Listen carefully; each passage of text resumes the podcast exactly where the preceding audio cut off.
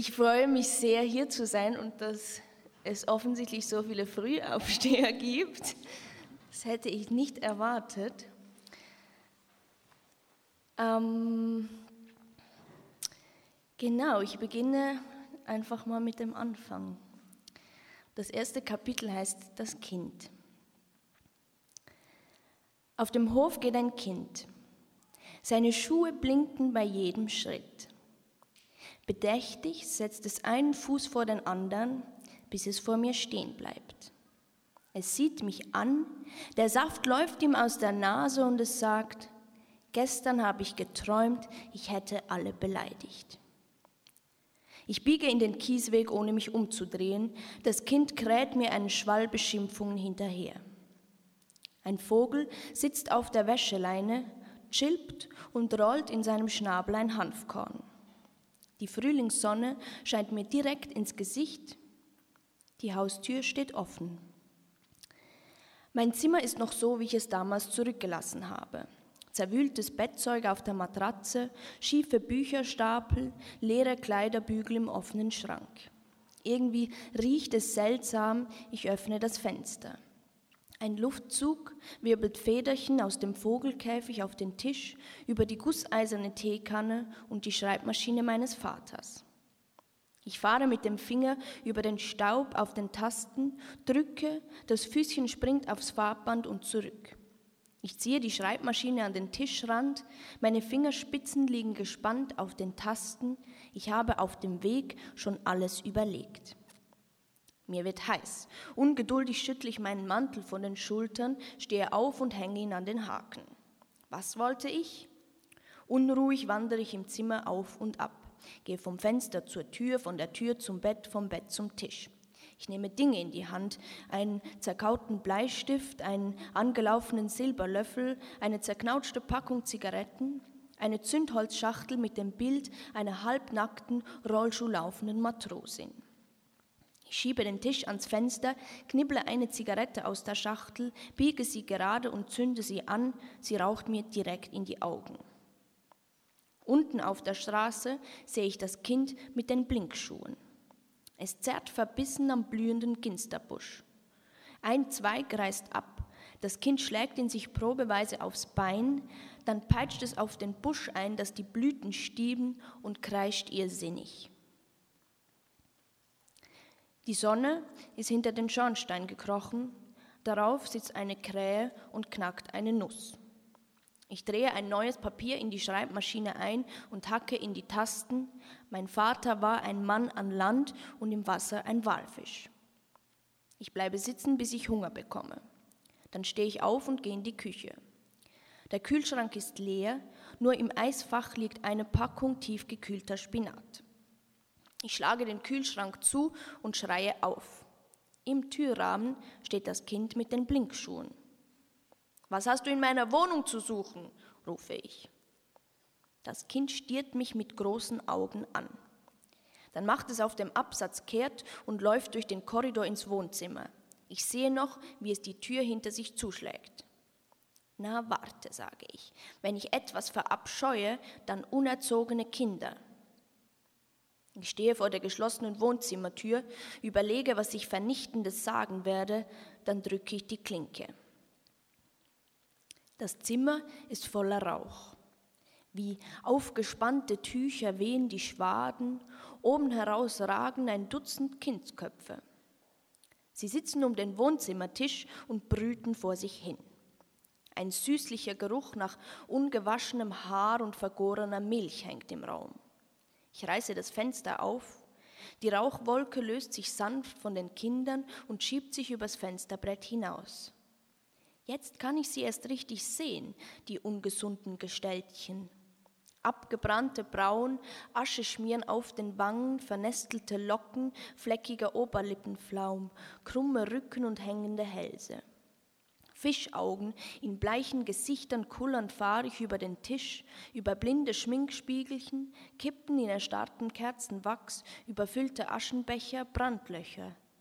Sie verharren bei einem Rauchfaden, der aufsteigt aus der Pfeife des einzig aufrecht sitzenden Jungen.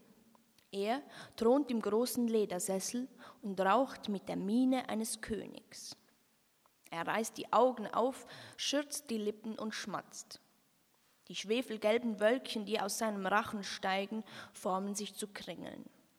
Er sieht ihnen nach, wie sie sich ausdehnen und vergehen, legt die Pfeife beiseite und schaut mir ins Gesicht. Hast du Hunger? In einer Hand balanciert er meine gepunktete Frühstücksschale, am Rand ist die Farbe schon abgeplatzt. Mit einem Suppenlöffel schaufelt er sich Müsli in den Mund. Er mampft und lacht. Weiße Milch rinnt ihm übers dumme Kinn. Seine runden Henkelohren lauschen und die drei blonden Haare, die an seiner Gurgel sprießen, gucken mich herausfordernd an. Er hat ein hübsches Gesicht, wie ich. Du hast bestimmt Hunger, sagt mein Bruder mit vollem Mund, oder hast du keine Würmer mehr? Meine Kopfhaut kribbelt und ich kratze mich schnell. Läuse auch noch, höhnt er. Diesem Alter solltest du doch langsam entwachsen sein. Ein paar Kinder lachen. Mein Herz klopft im Hals. Er streckt mir das Müsli entgegen, fährt sich mit der freien Hand durch die Haare, zuckt dann die Schultern und stellt die Schale auf den Tisch. Er schnipst und rundherum schnellen Finger hoch, huschen über den Tisch, tupfen Tabakkrümel und Pulverreste auf und drehen sie flink in Papierchen. Ein kleiner Junge bastelt hochkonzentriert, die Zunge zwischen den Lippen. Mein Bruder nimmt ihm das Ding aus der Hand und hält es mir unter die Nase. Mit verstellter Kinderstimme säuselt er, Schau, was ich Schönes gemacht habe. Ein Flugzeug. Tatsächlich, ziemlich raffiniert. Ein Zigarettenrumpf mit Flügeln, die auch Zigaretten sind. Mein Bruder grinst mir ins Gesicht. In meinem Kopf hasten und fallen Verwünschungen übereinander. Ich atme tief ein und aus. Bravo, sage ich trocken und klatsche in die Hände. Grandios. Du hast es ja weit gebracht. Aber jetzt ist die Party zu Ende, ich bin wieder da, hier regiere ich. Ich verstumme, höre meine Stimme nachhallen, wie lächerlich das klingt. Er schnaubt mitleidig, du hast noch nie eine Ahnung gehabt. Hast du Geld mitgebracht? Ich stürze mich auf ihn und schlage ihm mit der Faust auf die Brust. Er lacht hustend. Zu seinen Füßen räkelt sich ein Mädchen im Halbschlaf. Es öffnet die Augen und richtet sich umständlich auf. Mein Bruder streicht ihr über die Haare. Sie legt ihren Kopf in seinen Schoß und erzählt mit dunkler Stimme von Äpfeln und von einem Fest damals, wo sich alle so schön gemacht hätten, mit Schals und feinen Kleidern und wie sie da einfach gestorben sei. Ich schließe die Tür meines Zimmers hinter mir ab und lege mich aufs Bett. Ich verschränke die Hände hinter dem Kopf, durchs Fenster scheint mir die Sonne direkt ins Gesicht. Die Blamage wühlt heiß in mir. Wie ekelhaft mein Bruder ist. Und diese kränklichen Blagen, was fällt denen ein, über mich zu lachen? Ich liege steif da und denke mir Strafen aus. Ich werde ihnen Kartoffelstock kochen mit Würstchen und Schneckengift, und sie werden es hineinschlingen und sich am Boden winden und winseln.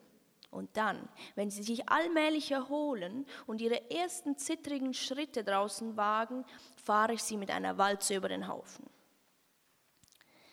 Ich drehe mich gegen die Wand und ziehe die Decke über den Kopf. Ich schließe die Augen und atme laut in die Höhle hinein. Hinter meiner Stirn dreht rasend schnell ein Karussell, direkt unter den Augenlidern hindurch. Verwischte Lichter flitzen vorbei und über ihnen tanzen Fliegenbeinchen im Zeitraffer Russentanz. Ein Bügeleisen drückt glühend auf meine Brust. Ich springe auf und werfe es aus dem Fenster. Es gibt einen dumpfen Aufprall. Ich sehe hinunter, da liegt das Bügeleisen. Und da liegt das Kind mit den Blinkschuhen. Ich schaue mich im Zimmer um nach etwas, was ich hinterherwerfen könnte. Mein Herz klopft. Widerwärtige Gören wagen es tatsächlich, mir noch Streiche zu spielen. Ich lehne mich aus dem Fenster, das Kind rührt sich nicht. Ich gehe aus dem Zimmer, drücke das Ohr gegen die Wohnzimmertür, da drin ist nichts zu hören. Das Kind liegt auf dem Bauch. Am Hinterkopf hat das Eisen ein ordentliches Loch reingehauen. Ich stoße das Kind mit dem Fuß an und sehe mich verwundert um, so als wäre ich zufällig vorbeigekommen. Ich gehe einmal auf und ab, schaue unauffällig nach links und rechts und drehe das Kind auf den Rücken. Ich klatsche ihm die Hand ins Gesicht und halte ihm die Nase zu. Die Schuhe blinken immer noch. Ich schaudere. Was hat es ausgerechnet unter meinem Fenster stehen müssen? Ich packe das Kind bei den Handgelenken und schleife es durch den Kies. Ich nehme das Kind in mein Zimmer und lehne es gegen die Wand. Ich schließe die Tür hinter mir ab und lasse mich aufs Bett fallen. Das Kind rutscht auf den Boden und streckt sich auf dem Parkett aus. Wach, sage ich laut und reibe die Gänsehaut auf meinen Armen weg. Das Kind klupscht zur Decke hoch, im aufgerissenen Mäulchen glitzern die Milchzähne. In den Locken hat sich eine Staubflocke verfangen. Ich berühre seine Hand, sie ist kalt. Ich hänge das Kind über die Heizung und setze mich aufs Bett. Ich rauche zwei Zigaretten hintereinander, dann ist mir schlecht. Wütend rieche ich an meinen Fingern und sehe zum Kind. Es hängt noch über der Heizung. Ich schließe die Augen.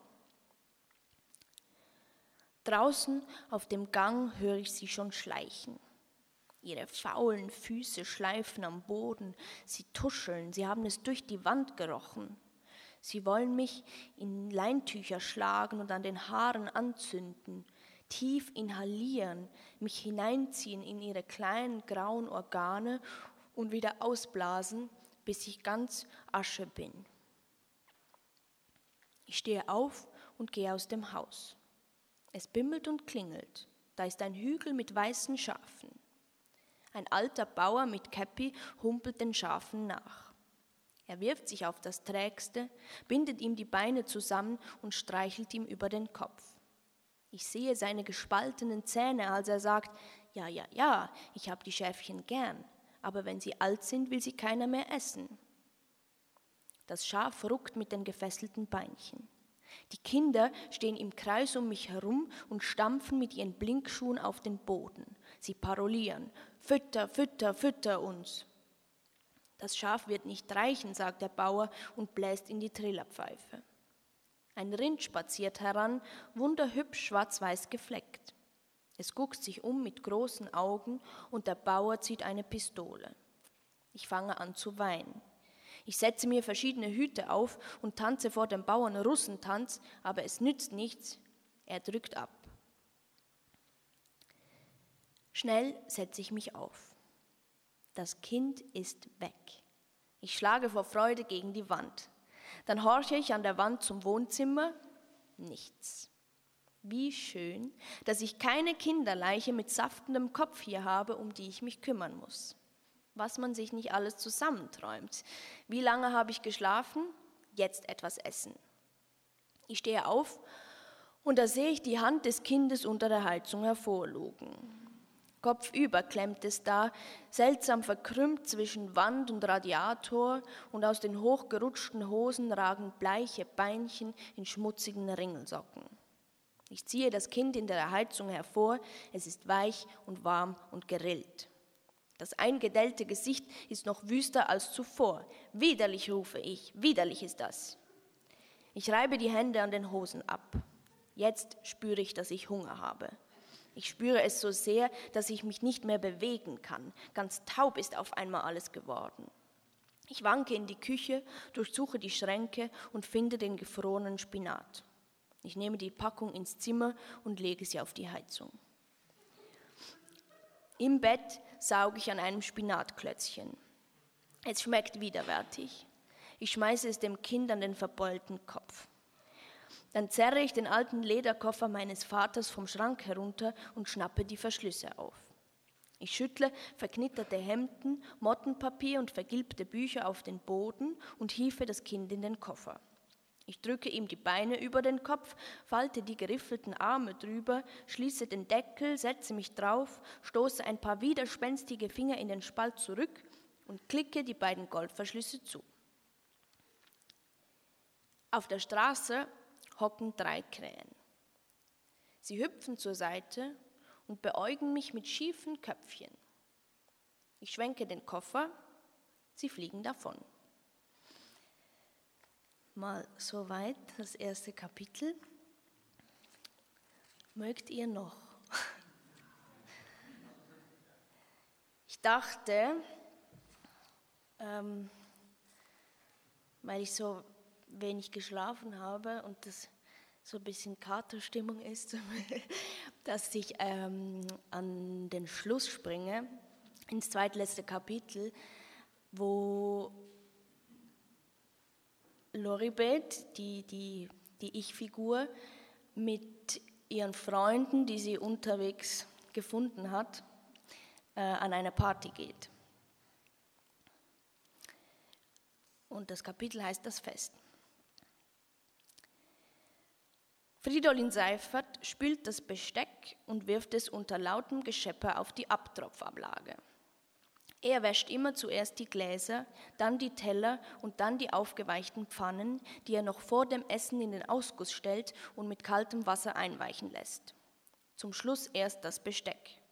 Seine Schwester Mabel macht das rasend. Die ganze Ordnung, die Fridolin hier einrichtet, macht mich rasend, sagt sie. Wir liegen auf dem Spannteppich und spielen ein Spiel mit unseren Zehen, das wir am Nachmittag erfunden haben. Man muss mit den Zehen einen Zeh der anderen schnappen, das ist das Spiel. Mabel trägt seit Tagen nur ihren weißen Bademantel und am Hals eine Tonne Goldketten. Ich hellblaue Shorts und ein verzogenes T-Shirt mit Werbeaufdruck von Seifert. Er trägt dasselbe wie immer. Seine Haare sind weniger geworden, das sieht man aber fast nie, er trägt eine Mütze. Wir könnten in die Stadt, schlage ich vor, Bettler gucken. Oder an die Burgparty, sagt Mabel und schnappt mit ihren schmierigen Zehen meinen großen Zeh. Oder wir bleiben einfach zu Hause, sagt Seifert und wischt mit dem Lappen übers Küchendeck. Die Wasserflecken vom Abwaschen, sagt er, und dann poliert er noch drüber. Es macht mich rasend, sagt Mabel. Mabel hat sich verliebt. Seither ist sie fast unausstehlich. Jede Woche steigt sie einmal in Seiferts Stiefel und stampft hinaus, steigt auf ein Fahrrad, das jedes Mal ein anderes ist. Zurück kommt sie zu Fuß, mit Tüten voll abgelaufenem Fleisch, einem hochroten Kopf und Schweißperlen im Schnurrbart. Dann wirft sie sich in eine Ecke und Seifert muss ihr seine Schlagerlieder singen. Und bei der Zeile und der Abstand der Küsse wie die Länge der Schatten rastet sie aus und prügelt auf ihn ein, bis er schreit. Sie wälzen sich auf dem Boden, während ich im Garten vor dem Feuer stehe und am Fleisch rieche. Manchmal sehe ich die Insel meines Vaters im Meer aufleuchten und dann denke ich an ihn und das Kind, wie sie in der Küche sitzen und lesen. Ich fahre über das kalte Fleisch und stelle mir vor, wie jemand jede einzelne Zelle eingesetzt hat und so das Fleisch entstanden ist. Und dann lecke ich daran und hoffe, dass die Hunde über den Felsvorsprung in den Garten heraufgejagt kommen. Ich denke auch an Alexander und ob es mit ihm nicht lustiger wäre, aber ich weiß, dass es das nicht wäre. Glaubst du, die ist gut, die Burgparty? frage ich und ziehe an der Kordel von Mabels Bademantel. Ja, sagt sie, nein, ich habe auf nichts Lust. Der Wind rüttelt an den Fenstern und im Garten sind die Blumen braun. Man müsste sie ausreißen, damit neue nachwachsen, aber wer kommt schon zu sowas? Wir sind jetzt sechs Monate hier im Haus, liegen auf dem Teppich, weil wir die vermilbte Sitzgruppe der Alten ins Meer geworfen haben und seither nicht dazu gekommen sind, unsere eigenen Möbel zu bauen, wie Seifert und Mabel sagen. Er macht sauber und sie liest tausendseitige Science-Fiction-Romane, dabei ist sie nicht ansprechbar. Am Anfang habe ich noch versucht, etwas zu schreiben, aber das ging schnell vorbei. Was hätte ich schreiben sollen? Ich bin nicht gescheiter als vorher, ich verstehe wenn, dann eher weniger. Die großen Mysterien sind flach geworden wie Papier. Ungelöst zwar, aber auch nicht mehr so dringlich. Wenn Mabel liest, schlafe ich oder betrachte die Tiergestalten, die der Schimmel an die Decke malt. Man kann sich eigentlich in allem verlieren, es vergehen Tage, an denen ich mit den Fingernägeln Muster in meine Haut drücke, Schlangen, Ungeheuer, Schildkröten und andere, an denen ich einfach nur da sitze und auf die Geräusche des Hauses höre. Der undichte Hahn im Badezimmer, das Blättern von Mabels Buch, das Klicken, wenn Seifert sich die Fußnägel klippt. Oft wird es mir zu viel. Mir ist ständig schwindlig und wenn ich mich hinlege, schlafe ich sofort ein. Ohnmächtiges dunkles Loch, in das ich falle, aus dem ich hyperventilierend aufschrecke und wie eine Erstickende zum Fenster stürze, die salzige Meerluft einsauge. Lasst uns ausgehen, sage ich, und Mabel setzt sich ruckartig auf. Hauptsache, wir haben endlich wieder einmal Spaß. Das Auto hält vor einer Ritterburg und strahlt an die Fassade. Mabel drückt die Tür auf und rennt hinaus. Sie tanzt vor dem Scheinwerfer und ihr riesenhafter Schatten windet sich wie ein Kobold auf der Burgwand. Seifert greift nach dem Lenkrad und hupt im Takt mit der Musik, die aus der Burg flieht. Eine Rakete steigt vom Turm und zerplatzt in der Luft. Mein Herz klopft seltsam stark.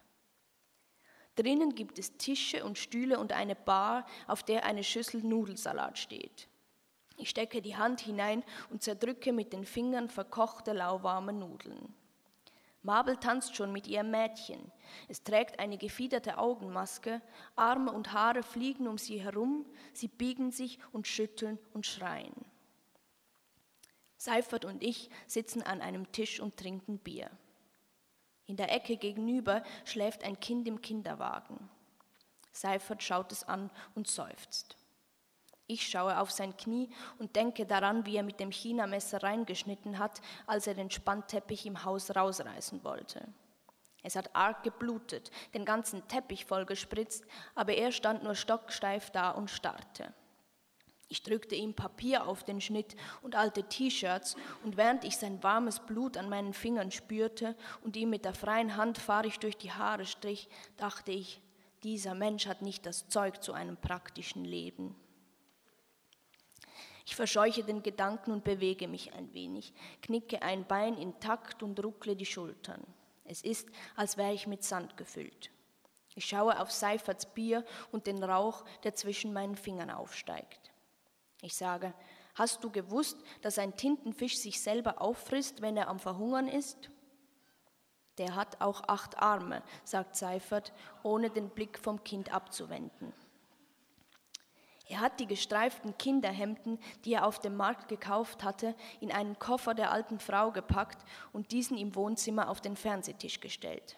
Dort steht er seither und niemand darf ihn verrücken, sonst kriegt Fridolin die Krise, wie Mabel sagt. Dann rast er durchs Haus, macht alles sauber und Mabel und ich müssen in den Garten, damit wir ihm nicht im Weg sind.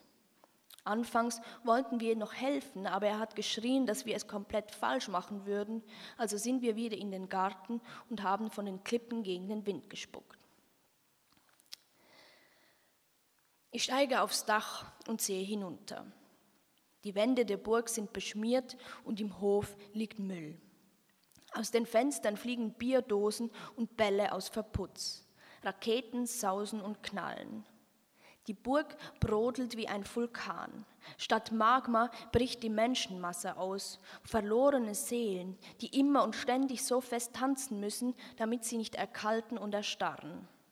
Durch Türen und Fenster werden sie ausgedünstet. Sie strömen heraus mit Holzbalken und Eisenstangen, schlagen sie gegen Autos und Bäume und gegeneinander. In den Büschen prügeln sie sich in Scherben und Dreck. Die Mädchen kommen herauf, wedeln sich übertrieben Luft in die rot verschwitzten Gesichter und setzen sich in eine Schießscharte. Das Mädchen mit der Maske dreht eine Zigarette und erzählt, wie sie ihren Backofen gereinigt hat, drei Tage lang immer wieder einsprühen und einwirken lassen. Du bist schon wie Seifert, sagt Mabel, was hast du bloß diesen Mann heiraten müssen? Ach komm, er ist nett und kocht gut, sagt das Mädchen und versucht mit der Zunge ein Loch im Zigarettenpapier zu kitten.